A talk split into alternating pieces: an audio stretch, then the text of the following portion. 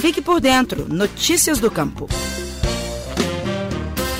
A campanha Mulheres Rurais, Mulheres com Direitos, da FAO, Organização das Nações Unidas para Alimentação e Agricultura, e do governo brasileiro, busca este ano destacar o trabalho das mulheres rurais, indígenas e afrodescendentes. A Emater MG aderiu à iniciativa e no nosso podcast de hoje vamos trazer mais um exemplo dessas mulheres admiráveis.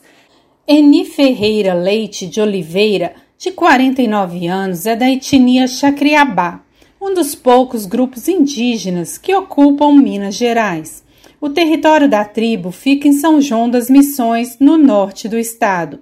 A vida por lá traz muitos desafios, como a terra árida, o clima seco, a escassez de água, entre outras carências. A falta de oportunidades leva os homens a buscarem trabalho em canaviais e lavouras de café de São Paulo ou do sul de Minas. Assim, as mulheres assumem todas as tarefas. Mas tantas dificuldades não intimidam Eni, que é casada, mãe de sete filhos e avó de uma menina de três. Ela arregaçou as mangas e foi à luta a gente via a necessidade das pessoas aqui na comunidade e via que às vezes eles não tinham não tinha onde eles recorrer, né? Muitas das vezes eles tinham necessidade, mas não tinham para onde eles ir, né? Aí quando eu via aquela necessidade do povo, e eu falei assim, falei, a partir de hoje eu vou começar a lutar para mim estar tá ajudando essas famílias. E, e, aí foi aonde eu tomei a decisão, né? Eu comecei a, a trabalhar. Primeiro eu comecei a trabalhar na, na pastoral da criança, depois eu fui para a associação.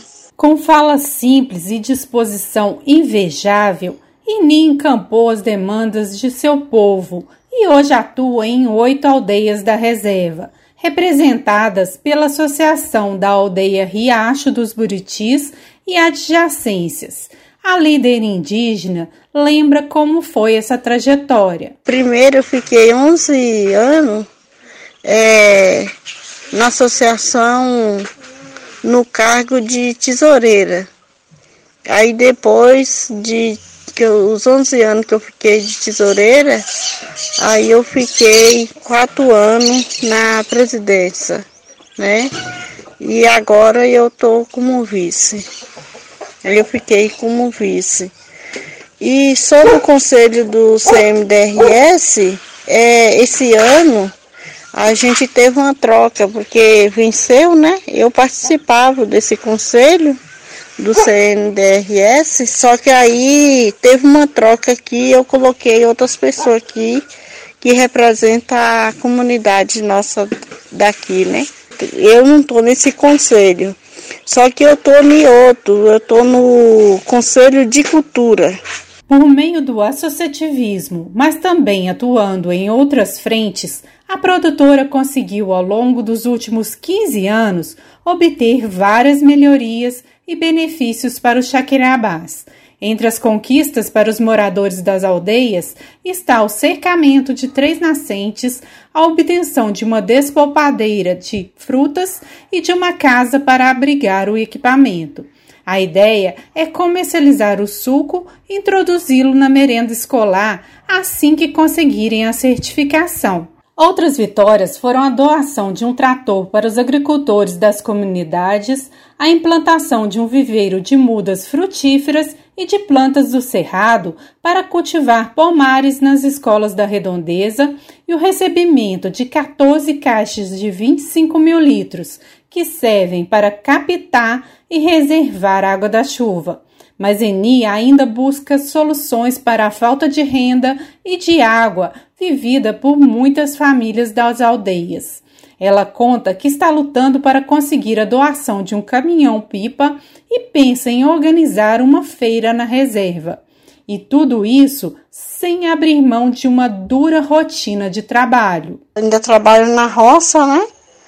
E cuido de casa e, e faço, e faço tudo, né? A mulher da etnia Chacriabá trabalha na horta e nas lavouras de mandioca, abóbora, melancia e feijão, e ainda trata das galinhas e de outros animais da família. O engenheiro agrônomo Renato Lopes, do escritório local da Ematé, explica que na aldeia existem basicamente três eixos de produção: a criação de pequenos animais, o plantio e processamento da mandioca e o extrativismo com a coleta de frutos do cerrado. De acordo com o agrônomo, Eni tem importante papel em projetos que comercializam a produção local, como os programas PAA, de aquisição de alimentos, e PENAI, de alimentação escolar. Ele também chama atenção para as ações que a líder indígena desenvolve em benefícios do meio ambiente, além de ser um exemplo de empoderamento feminino. A Doreni tem ajudado comuni as comunidades a qual ela participa aqui de diversas formas. Uma é buscando recurso junto às entidades públicas para adquirir bens que possam ajudar na, no trabalho das comunidades, como implementos, tratores, a despolpadeira e outros é, é, implementos. Outra forma, que eu acredito que seja a principal forma de ajuda da Doreni aqui, é o incentivo dessas famílias à produção, à melhoria de vida, principalmente na questão das mulheres. A Dona Eni tem sido espelho nessas comunidades ah, para que as mulheres possam se empoderar, possam eh, se espelhar nela e buscar o seu espaço dentro das comunidades, como mãe, como esposa, como gestora da sua pequena atividade ali. Isso que eu vejo que é a principal ajuda da Dona Eni dentro dessas comunidades. É de valorização dessas mulheres, das atividades que elas exercem aqui junto às suas famílias. Nesta quinta-feira, dia 15, é comemorado o Dia Internacional das Mulheres Rurais. O tema será discutido num webinar às três horas da tarde no canal da Emater Minas no YouTube. A abertura será feita pela secretária estadual de Agricultura, Ana Valentini, e ainda terá as presenças de Úrsula Zacarias, da FAO, Alaide Lúcia Moraes, da FETAENG, Márcia Campanharo, da Emater MG e da produtora rural Vanilda Alcântara, de Diamantina. Não deixe de conferir. Para a Estação Rural, Flávia Freitas. Você ouviu o Estação Rural, o podcast da Emater Minas Gerais. Mais saúde. Faça sua parte contra o coronavírus. Olá, Vivemos uma crise muito séria na saúde pública. Enfrentamos um inimigo invisível, o novo coronavírus. Ele causa a doença Covid-19, que vem provocando centenas de milhares de mortes em todo o mundo. Enquanto os cientistas não descobrem uma vacina para nos imunizar, a melhor proteção é reduzir a disseminação do vírus. E isso é responsabilidade de cada um de nós. Sempre que possível, fiquem em casa.